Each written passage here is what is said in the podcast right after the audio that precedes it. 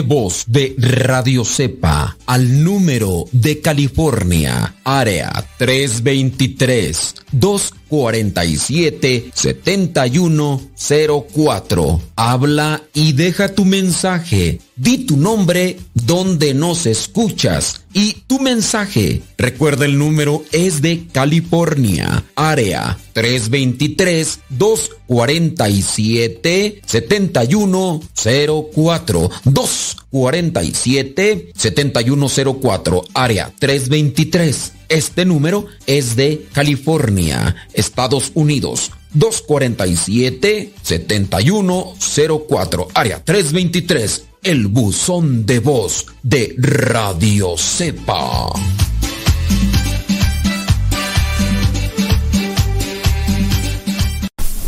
Estamos evangelizando por medio de la radio.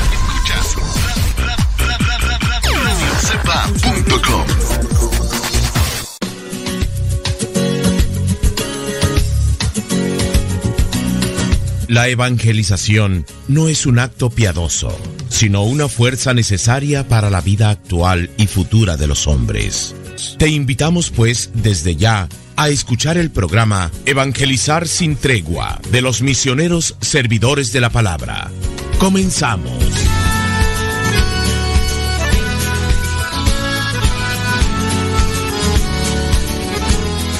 Señoras y señores, chiquillos y chiquillas, chamacos y chamacas, vamos a echarle reyes al tigre y que nadie, absolutamente nadie nos detenga. Ya estamos aquí nuevamente con este programa que queremos enfocarlo a lo que sería conocer un poco más sobre la secta de la Nueva Jerusalén, esta secta que se encuentra allá en Michoacán.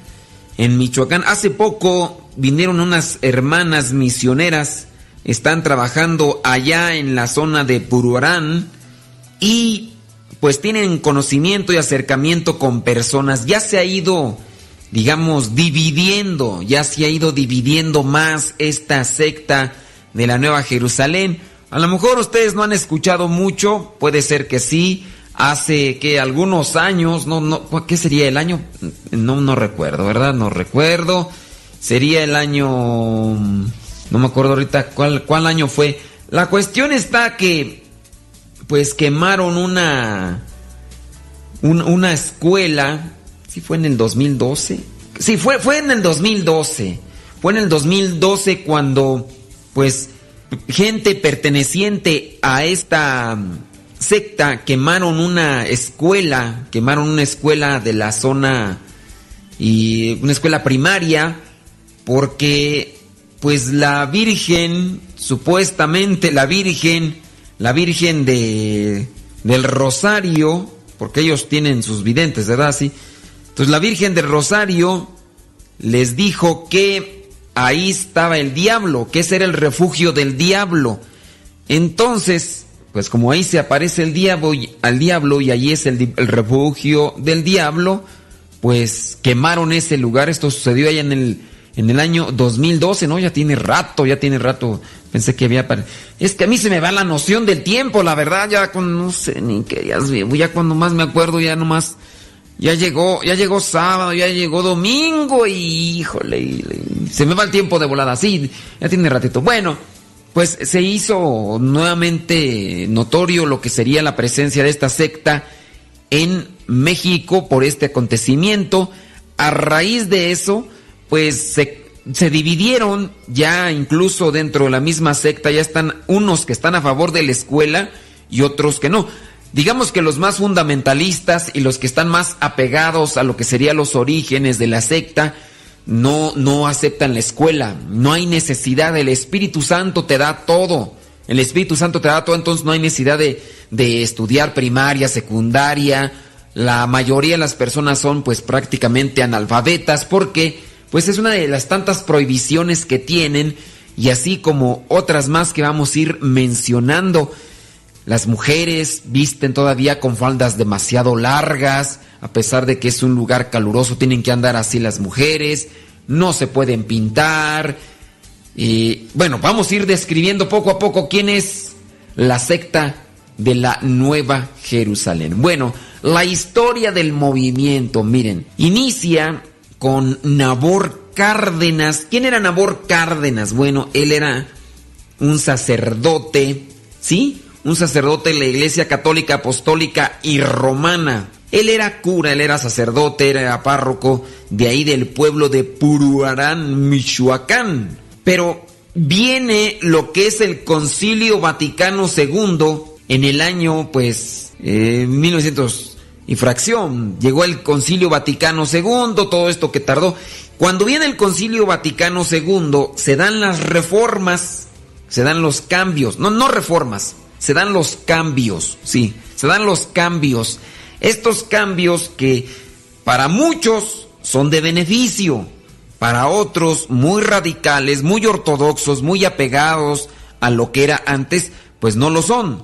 Tanto así que podemos encontrar que no solamente en este caso, Nabor Cárdenas, sacerdote católico, sino también hubo incluso un obispo. Encontramos allí al obispo Lefebvre, el obispo Lefebvre que no aceptó estos cambios que se dieron a partir del Concilio Vaticano II y que como tú muy bien sabes, porque yo sé que conoces bien sobre esto, vienen estos cambios del Concilio Vaticano II que uno de los más fuertes cambios, de los principales cambios, los que causaron más revuelo, fue el hecho de celebrar la misa en el idioma, en el idioma propio del lugar. Si estábamos hablando en México, pues que se hable el español y la misa tenía que celebrarse en español. En inglés, bueno, pues que hablen en inglés. Dentro de la misma celebración eucarística se dio este cambio. Antes el sacerdote daba la espalda, daba la espalda casi en todo su momento a lo que es el pueblo, a los fieles. Y lo que son las oraciones, prácticamente todo se hacía en,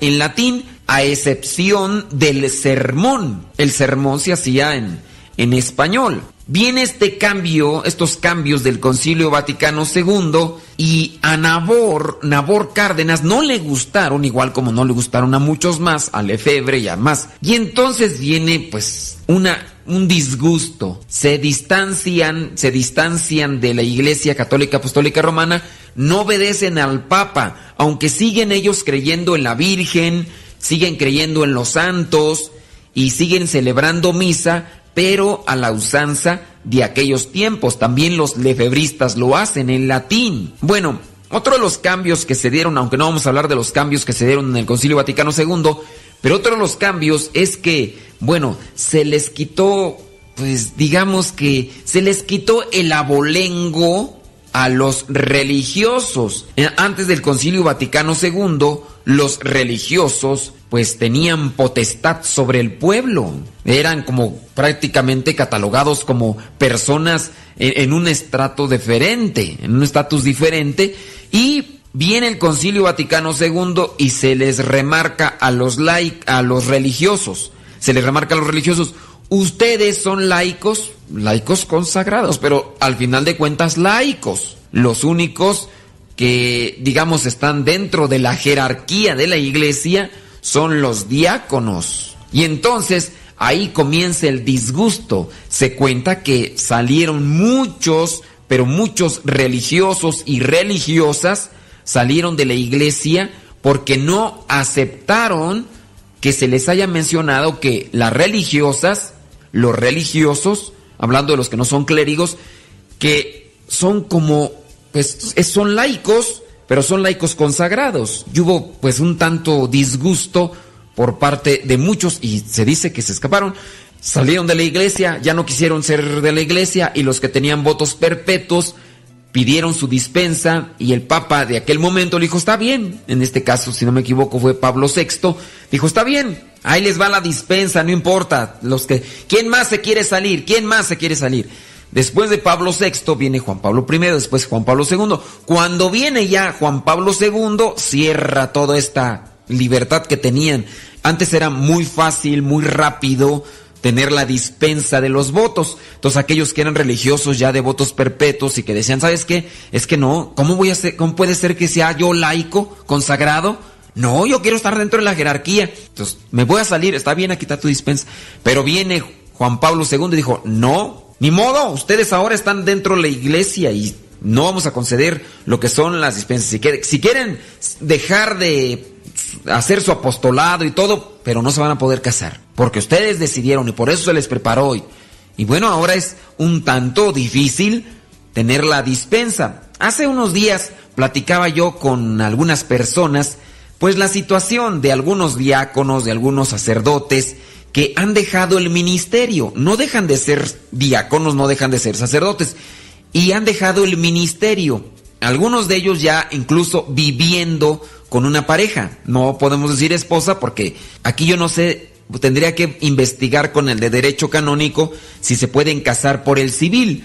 No veo impedimento porque dentro de lo que sería la cuestión civil, ya ven que ahorita ah, incluso hasta aceptan que se casen personas del mismo sexo, ¿verdad? Pero no vería yo inconveniente, pero no sé. En fin, me platicaba y me preguntaban algunas personas que por qué en este caso la iglesia no otorga la dispensa de forma ixofacta a aquellos sacerdotes o diáconos que dejan el ministerio y se juntan con una mujer. Les mencionamos pues que a estas personas que no era tan sencillo, algunos de ellos se les ha concedido la dispensa y se han podido incluso casar por la iglesia para poder acercarse a los sacramentos, pero no es tan sencillo. Aquí ignoro a qué corresponde el darles la dispensa o qué les serían los pasos, pero es sumamente complicado. Por lo tanto, las personas que se encaminan a la vida consagrada, pues tienen que pensarla muy bien. Y los que ya estamos dentro de la vida consagrada con votos perpetuos, o digamos en este caso con el sacramento del orden, ya tenemos que estar realmente bien convencidos para no en este caso andar después ahí, eh, andar pidiendo la dispensa y cosas de esas. Pero en fin, ya empecé a hablar del Concilio Vaticano II y no es un tema que compete, pero vamos a hablar de lo que sería la secta de la Nueva Jerusalén que está allá en Michoacán.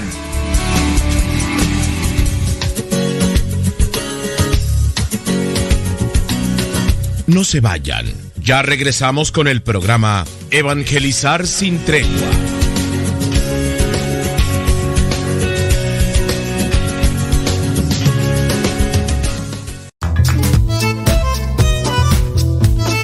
Si tienes preguntas para el programa, ve a la página de Facebook programa Evangelizar sin tregua. Y ahí déjanos tu pregunta y también ten paciencia para que podamos responder. Recuerda, la página se llama Evangelizar sin tregua. Programa Evangelizar sin tregua. Así se llama la página, programa Evangelizar sin tregua. Y ahí déjanos tu pregunta y vamos a responderte aquí en el programa.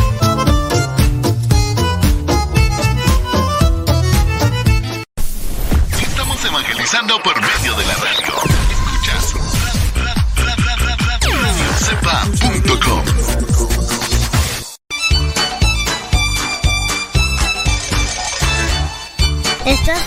escuchando la CEPA, la estación de los misioneros servidores de la palabra.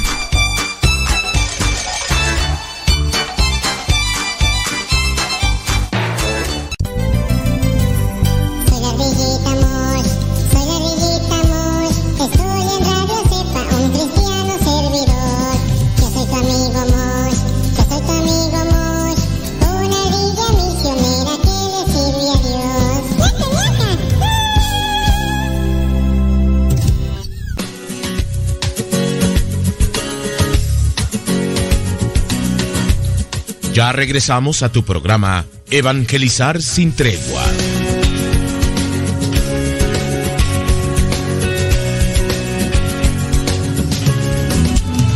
Bueno, pues vamos a tratar ahora sí lo que es esta secta de la Nueva Jerusalén. La Nueva Jerusalén inicia pues con Nabor Cárdenas, sacerdote de la Iglesia Católica Apostólica y Romana, que está ahí como cura en el pueblo de Purarán, Puruarán, Puruarán, Puruarán, Michoacán, y rechaza lo que son los cambios adoptados por el Concilio Vaticano II. Para esto, en el año 1973, pues invitó a sus fieles, aquellos que le seguían, a crear una nueva congregación basada en las visiones que tenía una señora. Una señora, pues, que tenía cierto tipo de visiones. La señora de nombre Gavina Sánchez Romero. Y pues ella decía que había tenido una visión de la Virgen María, advirtiendo que la Iglesia Católica había perdido la ruta y que el mundo sería destruido en el año 2000. Estas visiones pues las tiene la señora Gavina Sánchez Romero. Y entonces estamos hablando que es el año 1973. Viene una preocupación para el sacerdote Nabor Cárdenas. Puede ser que sí, y falta tiempo para el año 2000 no acepta los cambios del Concilio Vaticano II y piensa que la iglesia se está desviando.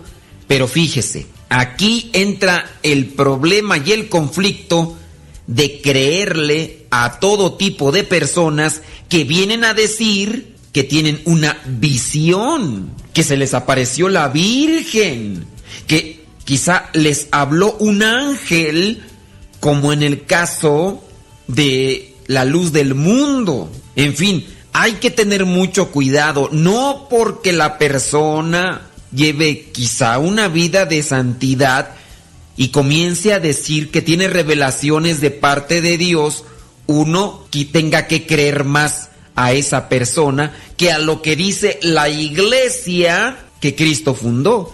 El problema de Nabor fue que le creyó más a esta señora Gavina Sánchez Romero que a la iglesia misma que se estaba pues manifestando el Espíritu Santo por medio de la iglesia. Y vienen estos cambios. Muchos dicen que no fue el Espíritu Santo. Bueno, no muchos, algunos nada más, ¿verdad?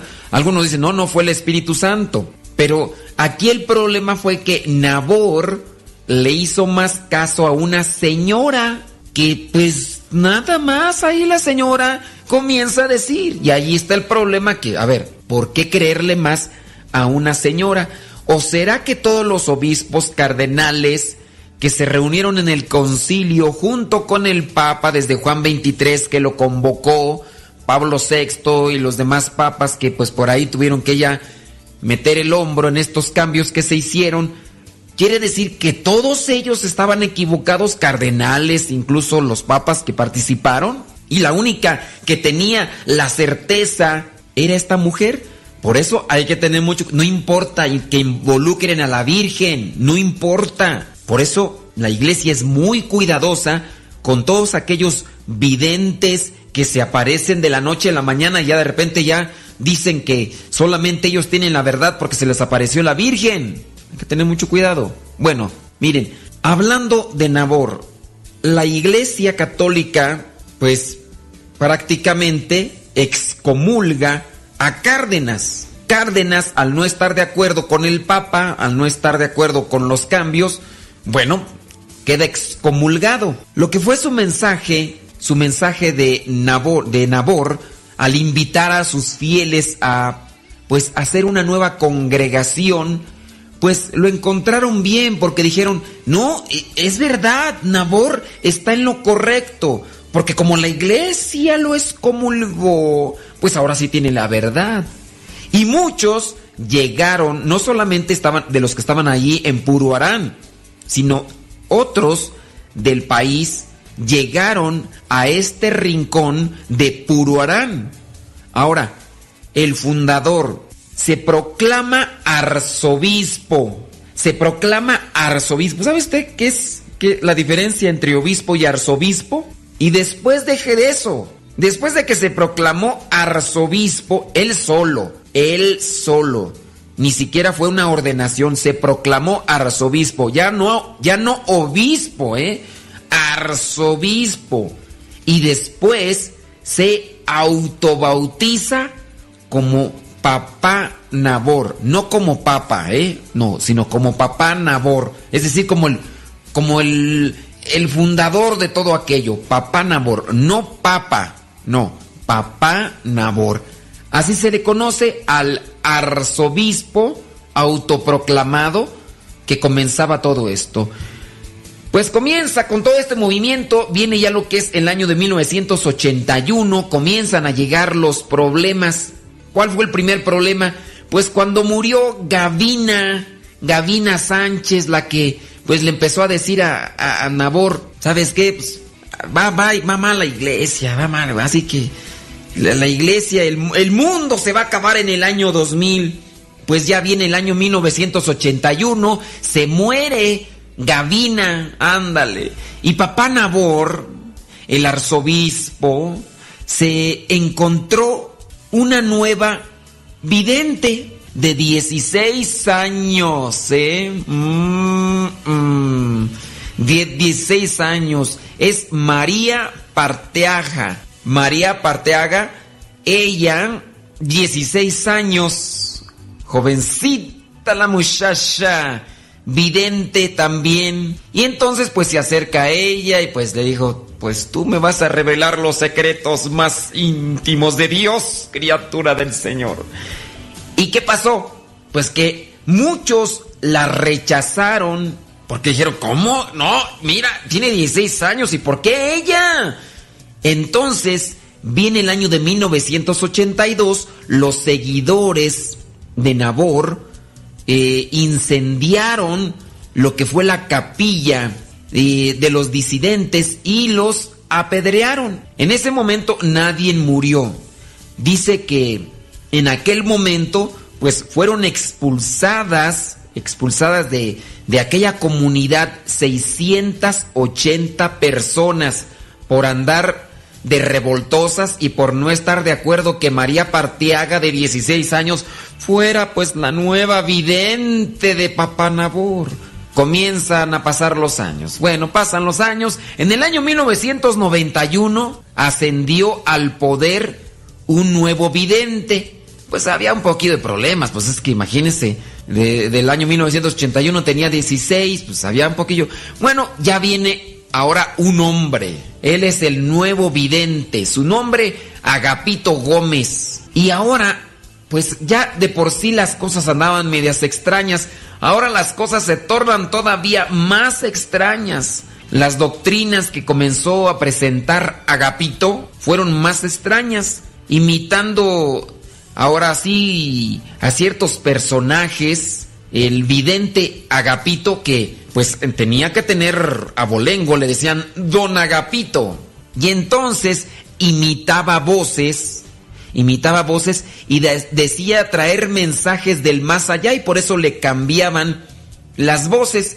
Pero fíjese que aquí es donde vienen las cosas extrañas. Porque pues don Agapito empezó a cambiar las voces, a hacer como que cierto tipo de imitaciones de ultratumba y comienza a decir que trae mensajes de Lázaro Cárdenas, fíjese, de Lázaro Cárdenas, de John F. Kennedy y, otras figuras históricas. Digo, no sé en el caso de Lázaro Cárdenas, eh, hablando del presidente Lázaro Cárdenas, si era católico, aunque lo dudo mucho porque estaba pues en aquel partido, estaba en aquel partido político que pues tiene tendencias masonas, pero hablando de John F. Kennedy, bueno, se dice de John F. Kennedy que él era católico. De hecho, cuando vino a México, tuvo que ir a visitar la Basílica de Guadalupe como buen católico. Aunque pues sí se le recordó por ahí que tuvo que ver algunas cosas con la señora Marilyn Monroe. Aquella güera despampanante que aparece allí en algunas, en algunos pósters ahí donde se le está levantando la falda ahí cuando está ahí muy güera ella. Bueno, pues se dice que el señor F. Kennedy, pues también anduvo ahí de, de ojo alegre con la Marilyn Monroe, pero pues, imagínense, pero don Agapito traía mensajes de John F. Kennedy. ¿Qué tal?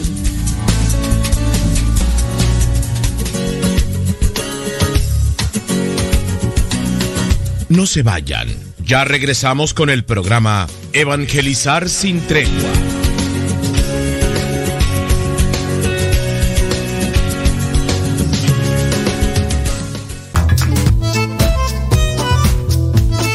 Si tienes preguntas para el programa, ve a la página de Facebook programa Evangelizar sin tregua. Y ahí déjanos tu pregunta y también ten paciencia para que podamos responder. Recuerda, la página se llama Evangelizar sin tregua. Programa Evangelizar sin tregua. Así se llama la página, Programa Evangelizar sin tregua. Y ahí déjanos tu pregunta y vamos a responderte aquí en el programa.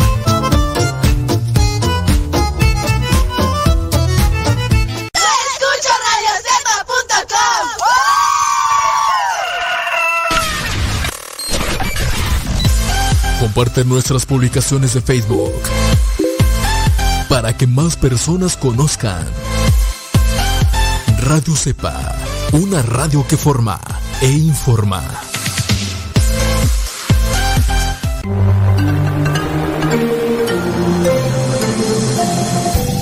Sigan escuchando radiocepa.com, la estación de los misioneros servidores de la palabra.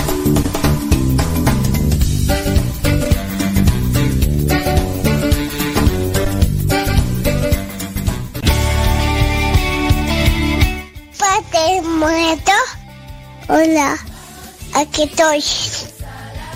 ¿Me escuchas? No. Yo sé, te escucha, no. No, yo. Adiós.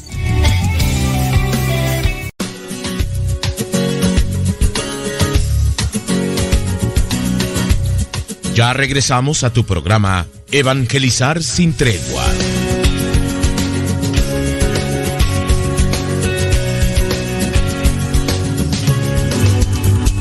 Entonces, pues, don Agapito, no, no, no, no estamos hablando en doble sentido, no estamos hablando de albures.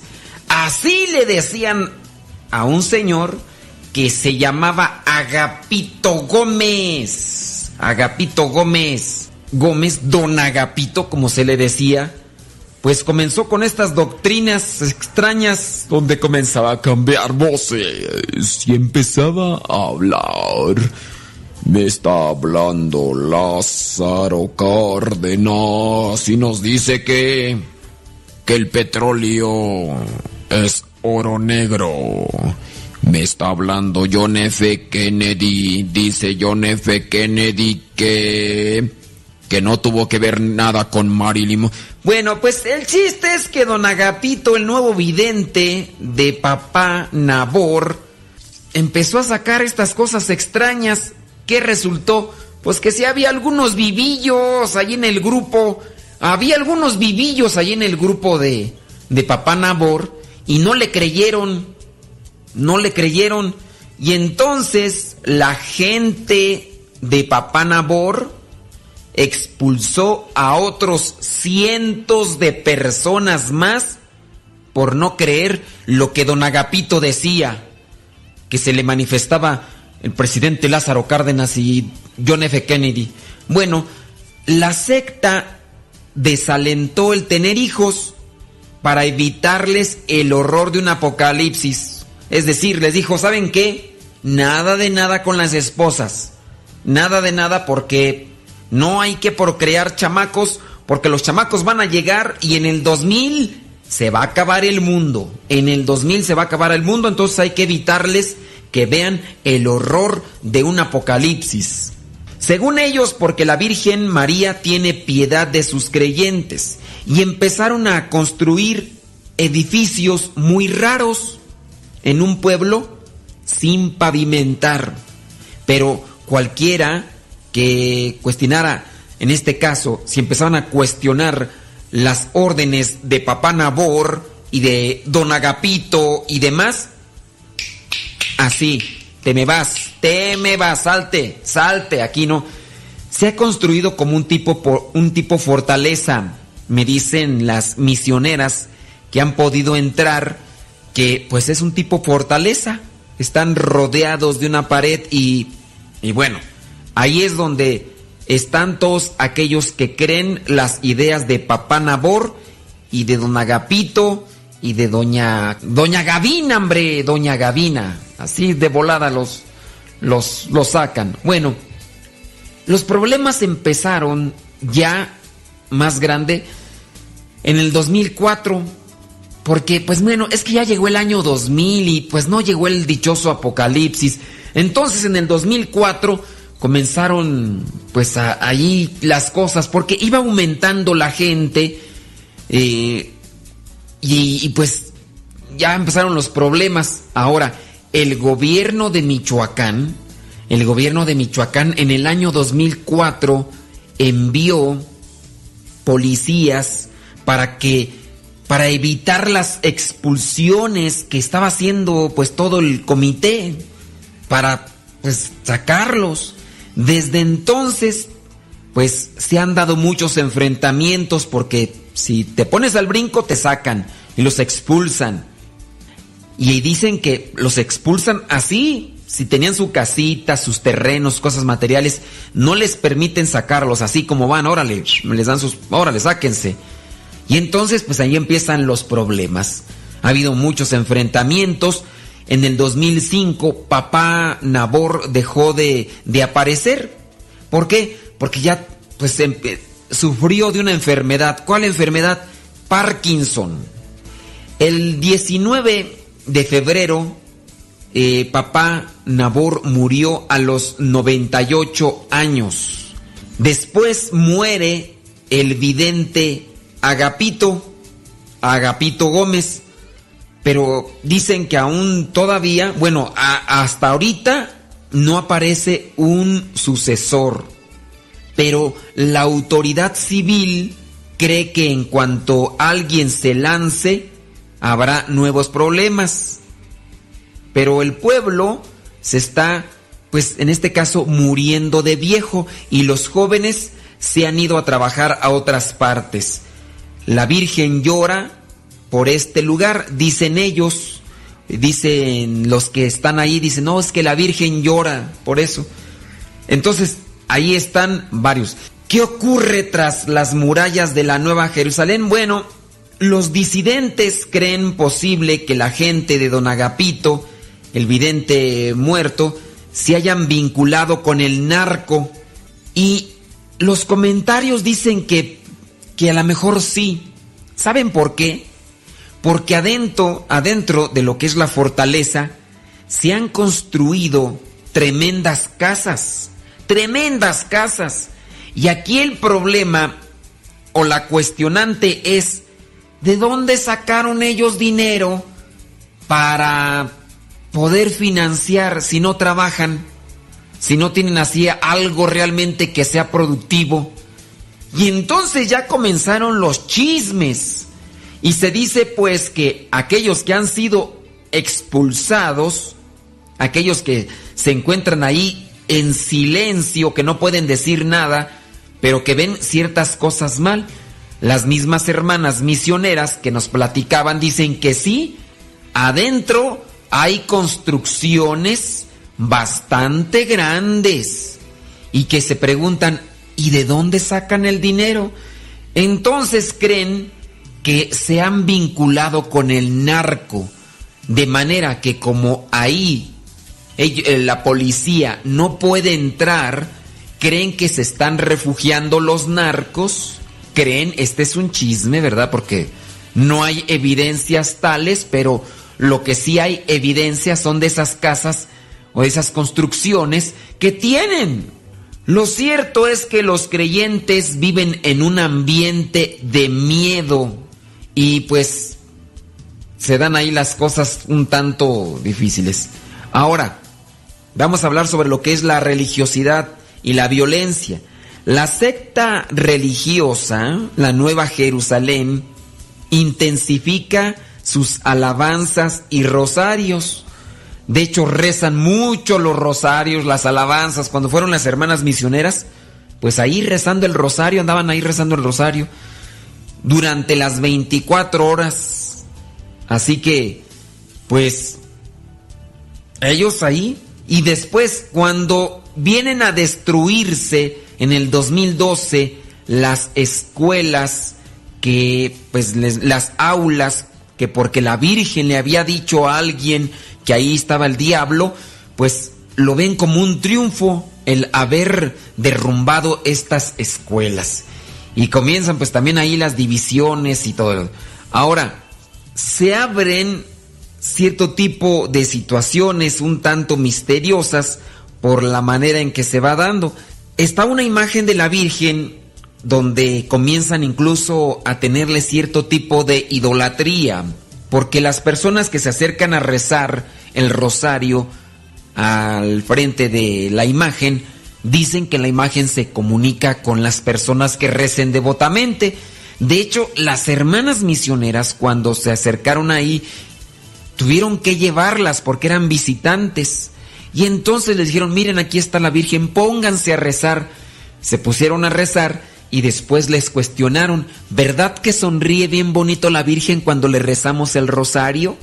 Creemos pues que hay ciertas manifestaciones, pero hay algunas cosas que pues ya están fuera de lo, de lo normal, ¿no? Entonces hay que tener mucho, pero mucho cuidado. Y es ahí donde la iglesia pues pone más atención sobre lo que son este tipo de, de, revelaciones, de, de este tipo de manifestaciones de los videntes. No se puede creer a primera que una persona venga y diga, a mí se me apareció la Virgen, me dice esto, lo otro, aquello. No. Ahorita, de hecho, pues hay mucha polémica con lo que sucede allá en Meyugori, con lo que sucede en Atlanta, con lo que sucede en otros lugares. ¿Por qué? Porque algunos que pues han, encontrado una forma de contactarse, de acercarse a Dios, lo toman como algo realmente revelado y verídico. Pero la iglesia no se ha manifestado y menos por la situación que se presenta de algunos videntes, digamos en este caso los testimonios. Así que esta es una de las partes que presentamos sobre la secta de la Nueva Jerusalén.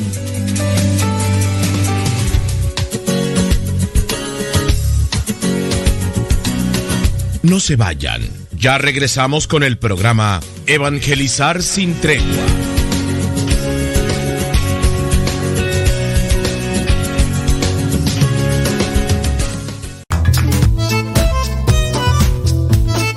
Si tienes preguntas para el programa, ve a la página de Facebook Programa Evangelizar sin Tregua y ahí déjanos tu pregunta y también ten paciencia para que podamos responder. Recuerda, la página se llama Evangelizar sin Tregua. Programa Evangelizar sin Tregua. Así se llama la página, Programa Evangelizar sin Tregua y ahí déjanos tu pregunta y vamos a responderte aquí en el programa.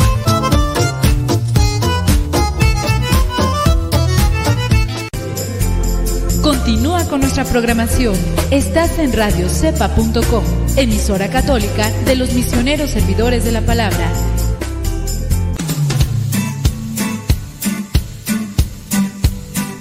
Desde agosto del año 2009, aquí está Radio Cepa y seguirá estando hasta que Dios no diga otra cosa. Recomienda a Radio Cepa para que sigamos adelante hasta que Dios no diga lo contrario. Radio Cepa, ñaca ñaca.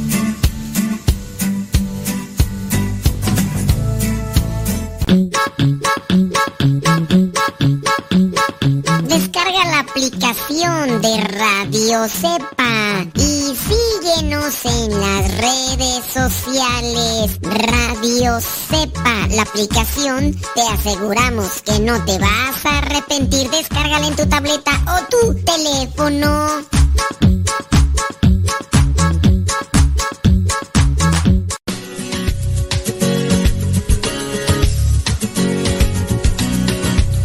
Ya regresamos a tu programa Evangelizar sin tregua.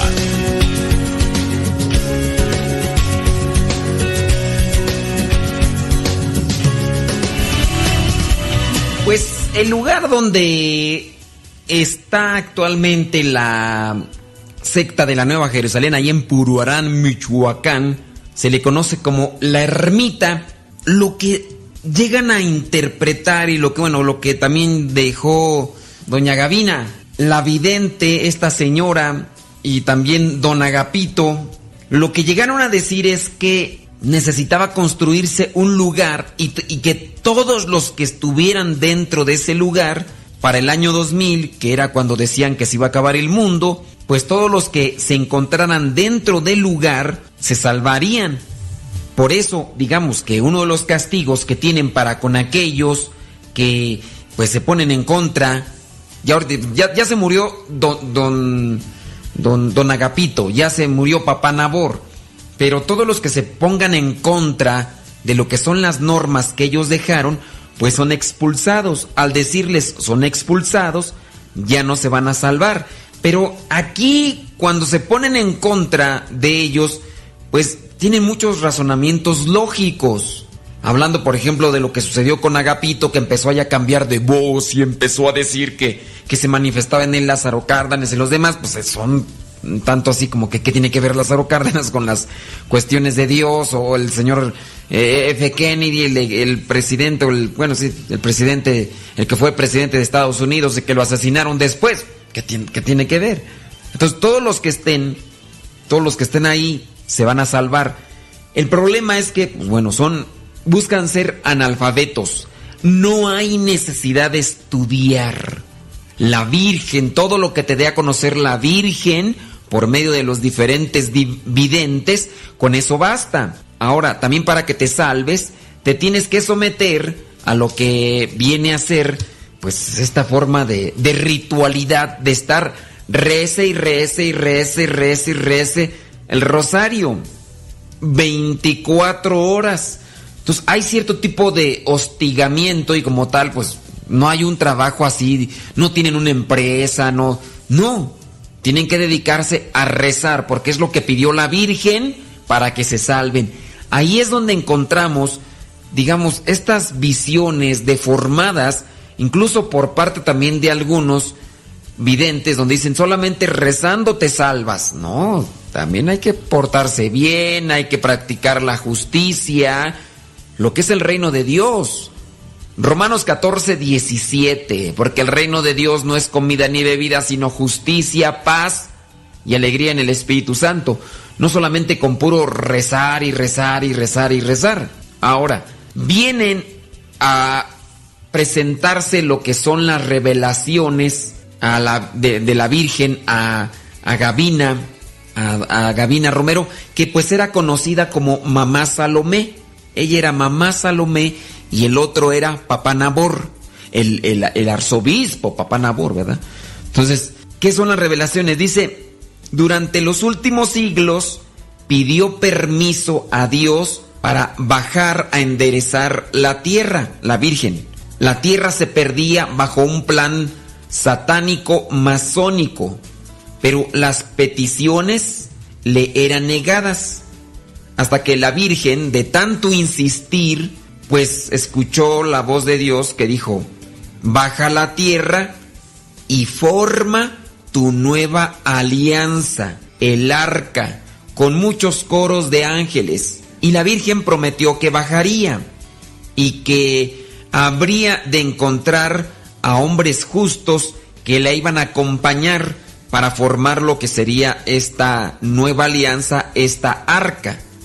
Y entonces formaría pues una comunidad donde estarían muchos noés que le ayudaran a tallar el arca para salvarle. Así que, pues la Virgen bajó con la, la esperanza de fundar un pueblo que le ayudara a salvar al mundo. Pero miren, aquí es donde encontramos una de las incongruencias muy grandes. Yo sé que para Dios no hay imposibles y que incluso si Dios quisiera nos haría del tamaño de una hormiga. Pero vienen las revelaciones de mamá Salomé, de la señora Gavina Romero, donde construyen, construyen lo que sería una fortaleza, lo que sería, pues sí, una fortaleza, es un, un lugar con una circunferencia rodeada de una barda. Solamente los que entren a la ermita se van a salvar, pero la visión de mamá Salomé presenta que la Virgen quiere salvar a todo el mundo, pero solamente se van a salvar los que entren dentro de esa fortaleza.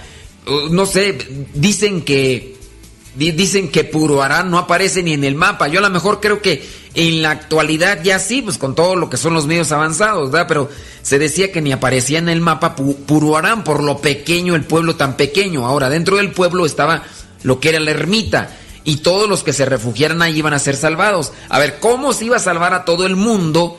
O hablando de una generalidad, a muchos de todo el mundo en un lugar tan pequeño, a menos de que tomaran pastillas de chiquitolina y en este caso ya pudieran llegar ellos ahí. Y allí encontramos una de las cuestiones que no son lógicas. Claro, para entender a Dios no hay que utilizar lógica ni, ni razonamientos humanos, sino fe. Pero también se deben de tener presente lo que son ciertos argumentos que, que sean lógicos o que sean válidos. ¿Cómo quiere salvar a todo el mundo en un lugar tan pequeño? Bueno, pues ahí empieza lo que sería la, la revelación. Ya baja la Virgen y tiene un pacto con Dios, comienza a buscar a las personas y ahora sí, pues eh, viene la Virgen y empieza ya a buscar y encuentra en un lugar a una mujer, a una, pues ah, digamos que encontró a un grupo, no solamente a una mujer, encontró a unos campesinos y ahí les pidió pues que se se despojaran de las riquezas porque no las necesitan. Y allí también vas a encontrar pues algunos cuantos más. Bueno, son las revelaciones que se presenten. Los, los ángeles se regocijaron al oír las palabras de Dios Padre. A los seis días la corte celestial, dice, se reunieron junto con la Virgen María y comenzaron a cantar cánticos. Los ángeles para despedir a la Virgen, esas son las revelaciones de mamá Salomé, los ángeles despidieron a la Virgen, pero antes pues, le cantaron y todo el rollo allá en, allá en el cielo, y le dijeron a propósito de los cantos y las alabanzas, así como lo hacemos aquí, Madre mía, en el cielo, que lo hagan allá los de la tierra. ¿eh? Y entonces la Virgen María se encuentra ya con Salomé y le comenta todo esto y por eso es que someten a este tipo de rituales y cantos a los que están dentro de la ermita. Ahora, los ángeles pidieron a Dios todas las gracias para pues la Virgen, porque en estos tiempos pues está difícil y pues el demonio anda por ahí como león rugiente, dice San Pablo. Así que Dios le dijo a los ángeles, ella va con los pobres y los campesinos que cultivan los mejores jardines celestiales. Así que solamente necesitan que se arrepientan. Así que pues ya la Virgen anduvo explorando y ya fue cuando la noche serena del 9 de junio del año 1973 se encontró con mamá Salomé. Cuando fue dejada por Dios para que pues salvara al mundo con estos hijos que ya iba ahí a, a escoger. Ahora, pues ya empieza a platicar ahí con mamá Salomé. Después ella, eh, la Virgen le dice a mamá Salomé que busque a un sacerdote, que hay un sacerdote elegido para encabezar la obra salvífica, porque aquí se necesita un sacerdote, como también pues sucedió un, en lo que es el Antiguo Testamento, lo que es la historia de la salvación, un dirigente, un hombre que uno que, que, rece mucho, pero que tenga muchísima devoción en el Santo Rosario para que también se puede purificar. Bueno, el relato de una virgen que pide y explica detalles a una campesina que duda, que reclama, que incumple, y esta mujer que se siente incapaz de convencer a nadie, pues ya es tildada de loca y nerviosa, y pues ahí se empieza a desarrollar todo, todo este drama, esta situación que todavía en la actualidad pues se llega a, pues a, llega a resonar en aquel lugar de Michoacán, allá en Puruarán, Michoacán, y ahí está. Creo que dentro de lo que es la ignorancia, por eso invitamos a todos a que conozcan la doctrina, que conozcan el magisterio, que realmente, que conozcan lo que es la historia de la salvación. La iglesia no prohíbe leer, la iglesia no prohíbe informarse. Lo que la iglesia tampoco quiere es que se sumerjan en la ignorancia. Nosotros ahora como misioneros siempre andamos buscando que ustedes conozcan la historia de la salvación, que conozcan la palabra de Dios, que incluso se adentren a tener conocimientos filosóficos, teológicos. La iglesia tiene lo que son estas propuestas. Lo malo es que el mundo llega a conquistar a la mayoría y la mayoría lo que prefiere pues en estos momentos libres después de sus trabajos, de sus labores, lo que quiere la mayoría de la gente es entretenerse reír, ver películas, ver miniseries y ver un montón de cosas, menos palabra de Dios. Por eso a algunos no les nace ir a misa, no les nace ir a un retiro, no les, no les nace ir a congresos. Ojalá se despierten, busquen conocer el magisterio, busquen conocer la iglesia católica y busquen salir también de lo que es esa ignorancia que los puede llevar a situaciones caóticas, como en este caso de la secta de la Nueva Jerusalén. Señoras y señores, se despide el Padre Modesto Lule de los misioneros servidores de la palabra. Que Dios los bendiga. Por si muy bien, nos escuchamos en la próxima.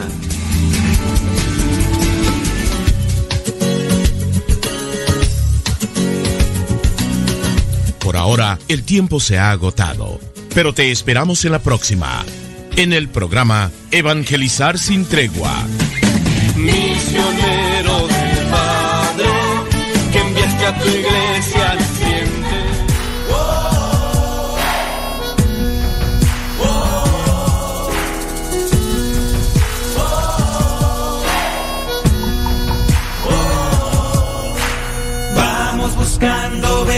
Junto al buen pastor. Vamos buscando ovejas junto al buen pastor. Buscando ovejas que no pueden caminar. Buscando ovejas para sanarlas de su mal. Buscando ovejas. No se cansa el buen pastor buscando ovejas y las por amor.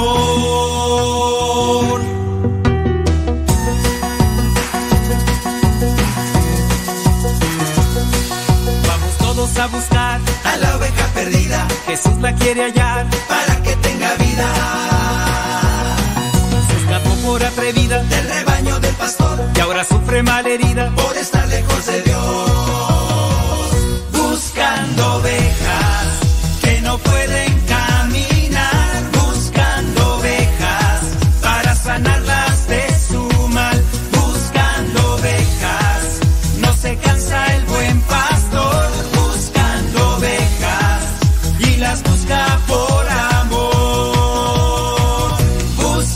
buscando ovejas